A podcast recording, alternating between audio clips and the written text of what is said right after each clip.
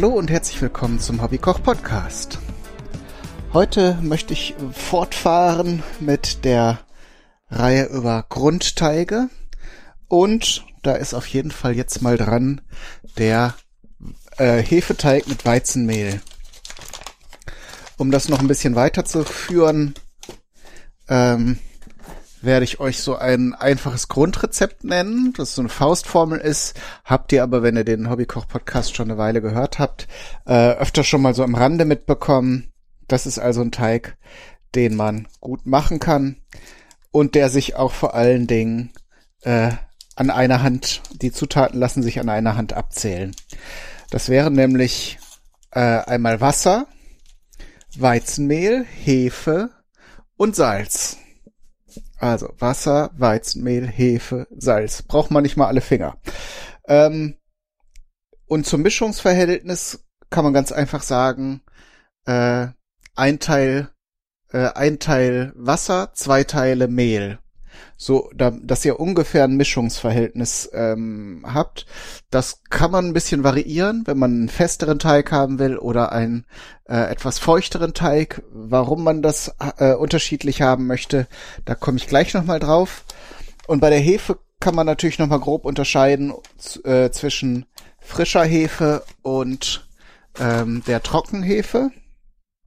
Jetzt habe ich hier gerade mal 100 Gramm ähm, Mehl in mein, meine Küchenmaschine gegeben. äh, denn ich möchte heute etwas äh, Spezielles machen, nämlich Brötchen. Das Rezept habe ich neulich schon mal ausprobiert. Wenn ihr mir auf äh, Twitter oder Instagram folgt, habt ihr auch das, die wunderschönen Brötchen, die da das Ergebnis waren, gesehen. Und ich werde jetzt etwa 10 Gramm Hefe dazugeben. Frische in dem Fall. Ähm, und wenn ihr jetzt fragt, ähm, was ist besser, frische Hefe oder Trockenhefe, ähm, muss ich mal frei nach Chris Marquardt äh, äh, zitieren. Äh, die beste Hefe ist die, die ihr zu Hause habt. Und äh, das funktioniert beides. Äh, die frische Hefe habt ist jetzt meine rein subjektive, mein rein subjektiver Eindruck, macht einen schöneren Teig. Der ist irgendwie glatter und samtiger. Ähm, es kann aber auch sein, dass das reine Einbildung ist. Äh, Trockenhefe tut auch ihren Dienst. Ähm, und die hat den Vorteil, dass man sie auf Vorrat haben kann. Die frische Hefe hält sich ja im Kühlschrank nur ein paar Tage. Ähm, die würde ich jetzt halt nicht in großen Mengen äh, auf Vorrat halten. Wenn ihr natürlich direkt neben einem Supermarkt äh, wohnt oder eben zwei Schritte gehen müsst, dann äh, und die Wahl habt, dann äh, ist die frische Hefe sicher auch nicht falsch. So, ich habe jetzt Mehl, Hefe äh, und gebe jetzt Wasser zu, mache die Küchenmaschine an und verrühre das. Und was, was ich hier jetzt mache, ist ein Vorteig. Ähm, habe ich lange Zeit nicht gemacht. Bin jetzt durch das, äh, durch ähm, verschiedene Rezepte, die ich jetzt auch in der nächsten Zeit ausprobieren werde, wieder drauf gekommen. Lange Zeit hatte ich den Eindruck, ähm, Vorteig sei etwas aus der Zeit, als die Zuchthäfen, die Backhäfen vielleicht noch nicht so zuverlässig waren und man sehen möchte, äh, also sehen wollte, wie gut das denn so funktionieren könnte und ob das alles so richtig sei. Ähm, aber es hat tatsächlich für die Qualität des Teiges und vor allen Dingen für die Luftigkeit und die Poren des fertigen Gebäcks nachher doch einen wichtigen Einfluss, denke ich. Und so jetzt auch wieder mit gefährlichem Halbwissen kann ich es mir nur so herleiten, dass wenn man gleich die komplette Menge Hefe in den Teig gibt, dann hat die natürlich vielleicht nur eine begrenzte Kapazität, äh, äh, den ähm, praktisch Gas zu bilden im Teig und auch von dem Mehl Teile umzuwandeln. Während man, wenn man es in zwei Stufen umsetzt, hat man eben, ja, eben zwei Zündstufen sozusagen. Man gibt ja dann auch nochmal zu dem Vorteig frisches Mehl und hat dann im Prinzip einen Grundstock an aktiven Hefen äh, und gibt dann nochmal einen Schub danach. Ähm, auf jeden Fall kann ich aus der Erfahrung sagen, ich habe es lange Zeit nur gleich mit allen Zutaten gemacht. Bei den Trockenhefen war das, glaube ich, auch lange Zeit ein Werbe- und Verkaufsargument, dass man da eben äh, keinen Vorteig ansetzen muss. Und dabei dachte, äh, wie gesagt, da dachte ich eben, dass das überflüssig sei, ist es aber nicht. So, ich habe jetzt einen sehr feuchten Teig angerührt. Ein Vorteig darf ruhig etwas glitschiger sein. Ähm, da kommt ja eben, wie gesagt, nachher noch mal was dazu. Und es geht jetzt mehr darum, schon mal die Hefe äh, ähm, aktiv zu machen, dass die sich vermehrt und äh, ihr, ihr, ihre Sache macht. Und das kann sie eben besser in einem feuchten Milieu. Ich schlag das hier mal kräftig durch. So, dann kann ich es nämlich auch ausmachen, abdecken. Dann muss das Ganze nämlich anderthalb Stunden erstmal äh, gehen. Das heißt, ich gucke jetzt auch mal auf die Uhr. Ich glaube, ich setze mir auch mal einen Timer, weil anderthalb Stunden ist ja dann doch schon mal ein Zeitraum, den man nicht so grob einschätzen kann. Ja, das, aber ich kann ja weiterreden, während ich das mache. Ähm, ja, so, wie gesagt, also das mit dem Vorteig habe ich lange Zeit unterschätzt äh, und ganz neu wieder zu schätzen gelernt. Wird uns dann bei einem anderen Rezept, bei einem ähnlichen Rezept nochmal begegnen. Und wie gesagt, die Feuchtigkeit des Teig, Vorteiges ist wichtig, weil eben ähm, da die Hefen besser agieren, sich besser ausbreiten können und der Teig natürlich auch leichter aufgehen kann als jetzt ein sehr kompakter, fester, fast trockener Teig oder bröseliger Teig. Äh, da kann man sich vorstellen, dass sich da nichts gut verteilen oder ausbreiten kann.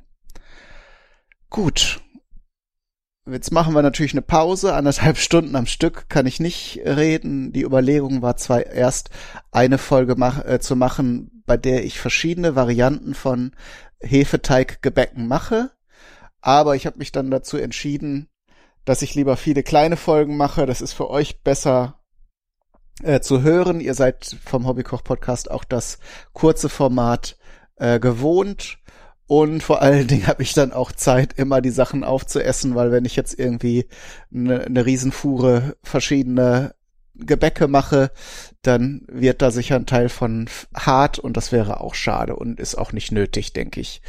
Ähm, und vor allen Dingen, wenn ihr da später mal wieder reinhören wollt und dachte, wie war denn jetzt das Rezept für die Brötchen, dann müsst ihr da nicht durchskippen durch irgendeine Mega-Folge, sondern könnt direkt diese hier aufrufen hat also mehr Vorteile, wenn ich es kleinteiliger mache und dann auch mal vielleicht zwischen, zwischendurch ein paar andere äh, Rezepte euch äh, präsentiere, dass wir jetzt hier nicht so ein mega Brot-Special machen. Und vielleicht bekomme ich ja für die eine oder andere Folge auch noch Gäste. Das ist tatsächlich ähm, fast konkret und ich freue mich da schon drauf. Ähm, für eine Folge habe ich tatsächlich schon jemanden gewonnen, den ich, mit dem ich sehr gerne quatsche. Und darum, also ich will es jetzt auch wirklich nicht auf anderthalb Stunden ausweiten, hier diesen Monolog. Darum machen wir jetzt eine kleine Pause und treffen uns gleich, wenn der Vorteig gegangen ist. Bis dahin. Okay. Da sind wir jetzt im zweiten Teil. Anderthalb Stunden sind vergangen, der Teig ist gut aufgegangen und wie schon angekündigt, werden wir jetzt etwas mehr Mehl, noch dazugeben. Und zwar habe ich jetzt hier Type 550. Äh, davon geben wir jetzt noch etwa doppelt so viel wie beim Vorteig dazu. Keine Sorge, ich gebe euch nachher genauere Mengen. Aber ich bin da so ein bisschen zwanghaft ungenau. Weiß auch nicht, was, was da der Grund ist. So, aber so grob auch hier Faustformel 100 Gramm Vorteig, 200 Gramm für den Hauptteig. Und äh, zwar äh, Type 550 und ich mische das jetzt nochmal, also da gebe ich jetzt nochmal zwei bis drei Esslöffel Weizenmehl Type 1050 dazu. Und da ist vielleicht ganz spannend, äh, was es mit diesen unterschiedlichen Mehltypen auf sich hat. Ich habe tatsächlich mal nachgeforscht, weil mich das interessiert hat, äh, denn die unterschiedlichen Sorten haben auch verschiedene Backeigenschaften und wo das denn herkommt. Ich nehme jetzt sehr stark gehäufte, also nehme ich mal nur zwei Löffel. Und es äh, ist folgendermaßen, diese Typen werden bestimmt indem man eine kleine Probe des Mehls äh, bei 900 Grad verbrennt und ähm, im Grunde die Menge misst, die übrig bleibt. Also die Mineralien, äh, sozusagen die Asche eigentlich, wenn man es genau nimmt, äh, die, die am Ende verbleibt. Und je mehr ähm, Substanz dann nach diesem äh, starken Verbrennen übrig bleibt, desto mehr Mineralstoffe sind halt drin, beziehungsweise desto mehr wurde äh, beim Mahlen noch Teile der Schale, also Ballaststoffe, aber auch Vitamine und äh, eben Mineralien sind ja auch gesund für den Körper, äh, wurden mitverwendet. Ich gebe jetzt nochmal 10 Gramm Hefe dazu. Da habe ich ja lang und breit im ersten Teil schon drüber philosophiert, was es, was es für Vorteile haben kann. Und natürlich, das haben wir im Vorteig ja nicht gehabt, brauchen wir jetzt auch Salz für den Geschmack. Da nehme ich so circa zwei Teelöffel. Ich messe das immer so in der Hand ab. Äh, wenn ihr euch salzarm ernährt, geht natürlich auch weniger. Und die Wassermenge äh, gebe ich nachher im Rezept auch genauer an. Ich mache es halt so, dass äh, der Teig, äh, dass keine Brösel sind, dass der Teig sich, äh, also dass alles Mehl aufgenommen ist und dass der Teig nicht mehr klebt, also sprich äh, sich vom Schüsselrand löst und auch nicht irgendwo noch irgendwelche Inseln anhaften. So, da an, auf dem Weg sind wir jetzt. Eine Zutat fehlt jetzt noch und das ist leider eine schwierige Zutat, zumindest in meiner Welt. Vielleicht äh, seid ihr da, habt ihr da Zugang zu besseren Einkaufsmöglichkeiten. Hm, Gerade den wieder kleinstellen, damit es nicht so laut ist. Und zwar handelt es sich dabei um Backmalz. Gibt es also auch von den typischen Marken im, sollte es geben im äh, Zubehör, also im, im, in den Back- und äh, Kuchen- und Brot äh, Abteilung der größeren Supermärkte. Ist mir aber bisher nicht begegnet. Vielleicht habe ich auch einfach zu schlecht gesucht. Und es kommt auch nur etwa ein Teelöffel rein. Aber wenn ihr mal das kauft und dran schnuppert, das ist eigentlich das Brötchenaroma. Das ist richtig geil. Wenn ihr da dran mal schnuppert, dann möchtet ihr euch da reinlegen. Äh, Malz, wisst ihr ja, die Whisky-Kenner sowieso, entsteht durch, ähm, durch einen Prozess, bei dem Gerstenkörner zum Keimen gebracht werden und in dem Prozess wird halt die Stärke im Korn in Zucker umgewandelt und dann wird es wieder getrocknet, beziehungsweise in manchen Fällen auch geröstet. Ähm, und dabei entsteht halt eine Vielzahl von Aromen. Ich habe jetzt hier helles Backmalz. Es gibt das auch in der dunklen Variante. Das kann man dann eben, wenn man Vollkornbrote oder sowas herstellt, verwenden. So, jetzt mal ein bisschen stärker rühren. Ja, hier hat sich jetzt so eine Insel gebildet. Da muss ich jetzt doch mal ein bisschen mit dem Löffel nachhelfen. Sonst kommt das da nicht mehr raus. Ähm, aber nochmal auf das Thema Mehl zurück. Man könnte jetzt ja sagen, äh, viel Mineralstoffe oder hoher Mineralstoffgehalt ist gut, weil mehr vom ganzen Korn drin ist. Das Ganze geht dann also theoretisch auch in Richtung Vollkorn. Ähm, aber man sollte immer die verschiedenen Mehlsorten mischen, denn äh, reines Vollkornmehl zum Beispiel ähm, lässt sich nicht so gut verarbeiten, hat also vom Teig nachher nicht so gute Backeigenschaften, wie jetzt äh, das, das Mehl, das nur aus dem Mehlkörper des Korns besteht, aber dafür nicht so viele Nährstoffe enthält. Also die Mischung macht's auch hier. Ich gebe jetzt noch mal wieder ein bisschen Mehl zu. Das ist halt das Problem, wenn man das nicht abmisst. Da muss man sich ein bisschen rantasten, aber äh, ich denke mal, dass ich da jetzt nicht in die Verlegenheit komme, dass es immer mehr wird. Es gibt ja diese, ne, wie bei dem, bei dem alten Witz mit dem Tischbein, wo immer eins zu lang oder zu kurz ist und man dann immer mehr absägt. Äh, nee, aber jetzt ist es eigentlich schon perfekt. Jetzt lasse ich es noch ähm, ein paar Minuten weiter rühren, bis es eben das Mehl, was ich zugegeben habe, hab auch vollkommen aufgenommen ist und stellt es auch ein bisschen größer.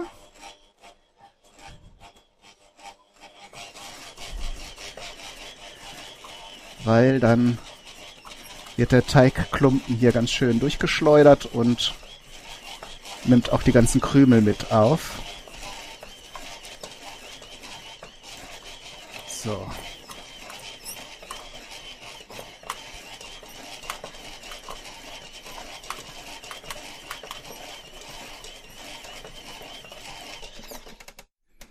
Gut, das soll's gewesen sein. Das reicht. Der Teig hat jetzt die gewünschte Form und Farbe. Ich lasse es jetzt hier einfach alles in dem in dem äh, in der Rührschüssel drin. Also manche geben das dann nochmal gesondert in eine mit Öl ausgestrichene äh, Schüssel, aber da wir das ohnehin gleich weiter verarbeite und ich eben den ganzen Kram auch abspülen muss, entscheide ich mal, und das hat bei dem Test auch funktioniert, dass wir da nicht nochmal eine extra Schüssel für einsauen müssen oder einölen, im wahrsten Sinne des Wortes.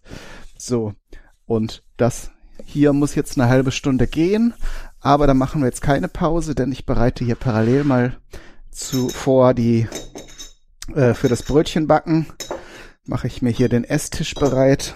Das heißt, ich muss hier erstmal unzähligen Kram neulich wieder neue Einmachgläser gekauft. Das ist so ein zwanghaftes Ding von mir. Also wenn ihr mich mal richtig glücklich machen wollt, müsst ihr mir einfach irgendwelche Gläser, Schraubgläser oder Einmachgläser oder Flaschen oder sowas schenken. Äh, am besten mehrere von einer Sorte. Irgendwie habe ich ja schon mal erzählt. Ich weiß auch gar nicht, wo das herkommt. Aber da, das ist so eine Sache, die ich, wo ich rund um mich zusammeln könnte. So, der Tisch muss natürlich auch sauber sein. Wir müssen gleich nämlich die Teiglinge formen. Und da kommt auch noch mal eine Sache, wo ich dazugelernt habe aus den Rezepten, als ich jetzt mal geguckt habe, wie macht, macht denn der Bäcker oder wie haben früher mal, als es noch Bäcker gab, die ihre Brötchen gemacht? Vor also nur noch diese Luftpumpen produziert wurden in den Heißluftöfen. Und ähm, da ist tatsächlich auch nochmal wichtig, wie man die Brötchen formt. So, dann nehme ich mir ein bisschen Mehl mit dahin sollte eigentlich nicht nötig sein, beziehungsweise war es nicht beim ersten Versuch, aber es kann ja immer sein, dass es dann doch ein kleines bisschen feuchter ist und dann ein bisschen klebriger. So, hatte ich jetzt auf die Uhr geguckt? Ja, genau.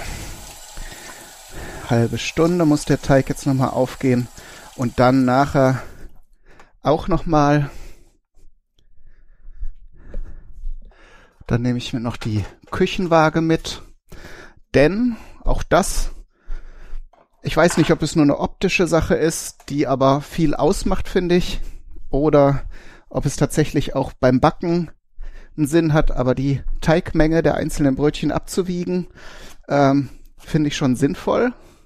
Erstmal, weil man auch dann verschiedene, also nicht verschiedene, sondern eher gleichförmige Brötchen hat könnte sich jetzt auch sagen, klar, wenn jetzt eins klitzeklein und eins riesig groß ist, dass die nicht gleichzeitig durchgebacken sind, äh, ist auch klar. Aber es ist auch schön und wirkt eben auch einfach authentischer, äh, also wie die Brötchen, die man beim Bäcker mal kaufen konnte, wenn die, äh, wenn die Brötchen gleich groß sind. Ich kann ja schon mal ein bisschen über den nächsten Schritt erzählen. Dann können wir die Sendung nachher kürzer machen. Also über das Abwiegen habe ich schon gesprochen. Ein Brötchen ähm, soll zwischen 75 und 80 Gramm wiegen. Das ist dann euer persönlicher, ihr könnt natürlich auch noch kleinere Brötchen backen, die müssen natürlich dann kürzer in den Ofen. Ähm, aber gerade Kinder, wisst ihr sicher auch, mögen kleine Sachen, die mögen sich nicht gern vor so ein großes Brötchen setzen, die, das hat dann nochmal einen besonderen Charme, wenn die Sachen klein und niedlich sind oder wenn ihr jetzt ein Buffet habt und ähm, die Leute da eben Brötchen dazu oder Gebäck haben sollen, dann äh, ist das auch schöner, wenn man mehrere kleine nehmen kann nicht so ein größeres. Und ihr, euch fallen bestimmt noch hundert andere Gründe ein, warum man vielleicht auch kleinere Brötchen backen könnte. Aber so das Standardbrötchen hat so, meine, beim ersten Versuch habe ich, glaube ich, 70 Gramm abgewogen. Äh, also die waren etwas kleiner, also 80 Gramm würde ich sagen, geht schon pro Teigling. Und äh, dann kommen wir eben zu dem Punkt mit dem Formen. Jetzt kommt wieder der spannende Punkt. Dinge, optische Dinge beschreiben im, im Podcast. Natürlich, nachdem ihr jetzt äh, auch kleinere Stückchen noch zu den zu der Teigmenge beim Abgeben zugegeben habt. Es funktioniert am besten, wenn ihr so eine Teigkarte habt, also so ein Kunststoff oder Metallding, mit dem ihr Stücke vom Teig abstechen könnt und dann eben abwiegen und dann habt ihr da vielleicht zwei oder drei Stückchen. Dann ist der erste Schritt, äh, das alles zu nehmen und praktisch nach innen umzustülpen, dass ihr eine runde Form äh, mit einer einheitlichen Oberfläche habt. Ähm, und äh, der, der sogenannte Schluss, also da, wo, wo jetzt praktisch das nach innen umgestülpte übrig bleibt, ähm, drückt man nochmal mit dem Handrücken längs ein. So, jetzt könnte man auch wieder vorschnell denken, das ist das, was bei dem fertigen Brötchen nachher diese Rille ist, dieser Riss. Aber nein. Jetzt kommt nämlich der spannende Teil.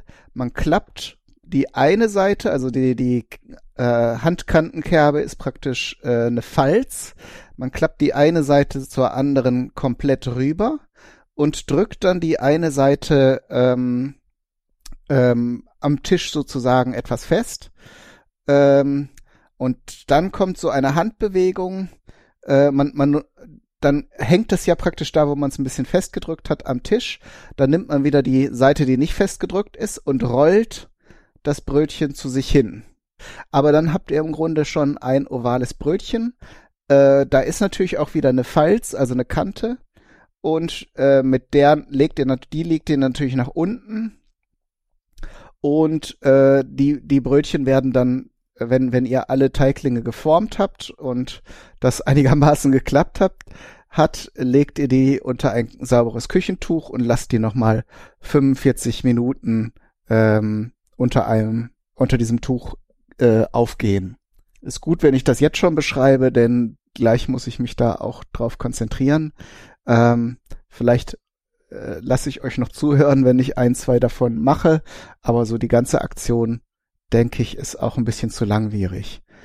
Äh, was ihr dann nur noch machen müsst, ihr könnt im Prinzip auch schon die Brötchen auf dem Backpapier oder der Backunterlage.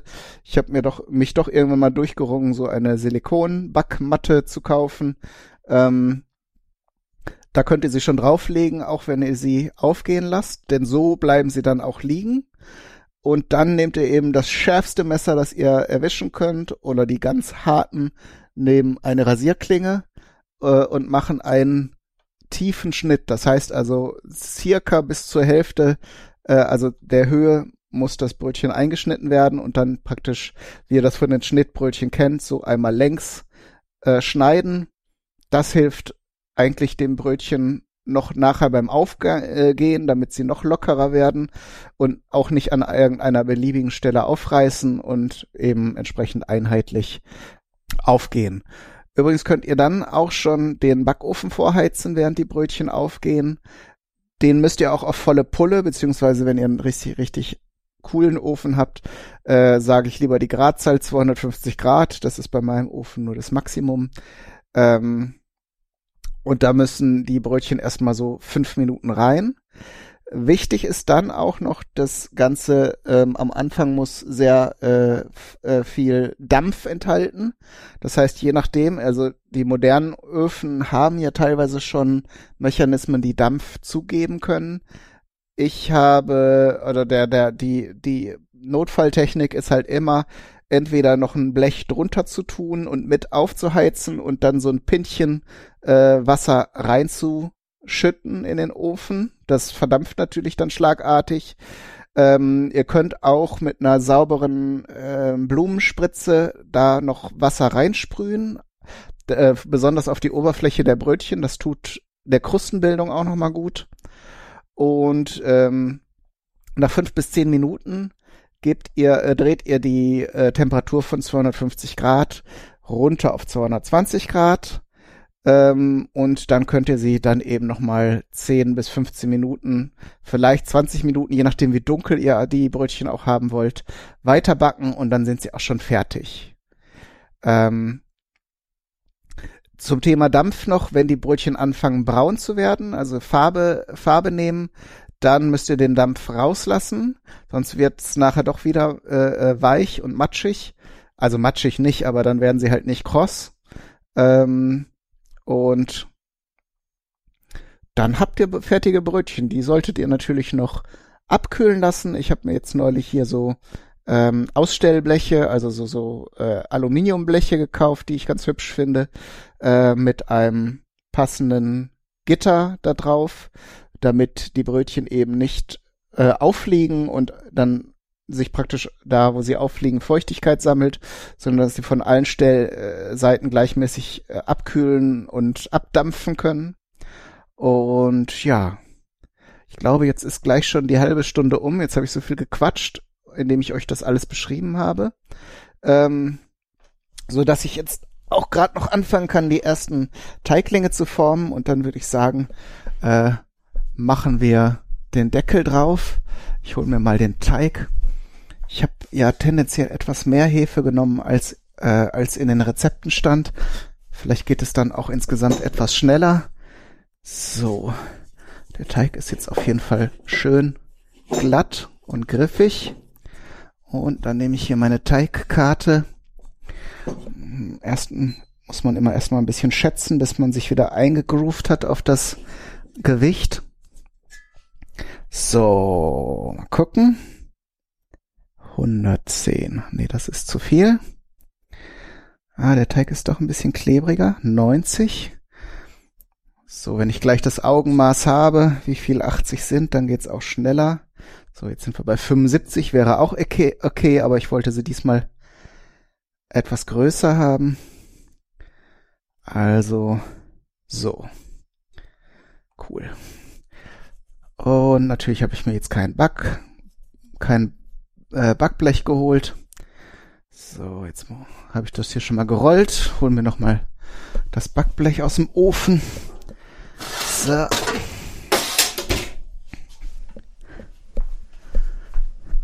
Ja, und dann nach der beschriebenen Technik geht es weiter. Oh, ich glaube, ich mach doch noch mal ein bisschen Mehl drauf. Die sind doch so ein Ticken zu klebrig ist der Teig. Der muss, der darf nicht kleben. Das ist nicht so cool. Aber die strenggläubigen Bäcker sagen sowieso, man soll den Teig nochmal von Hand kneten. Ich weiß nicht, wie viel da drin dran ist.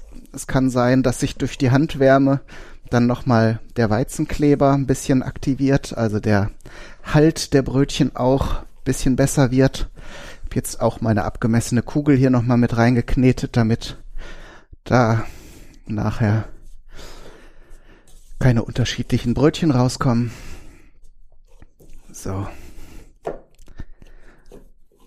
Und ich glaube, dann bleibt mir auch nichts anderes mehr als zu sagen. Viel Spaß beim Ausprobieren und Nachmachen. Alles Gute, bis zum nächsten Mal. Euer Kai, Daniel, to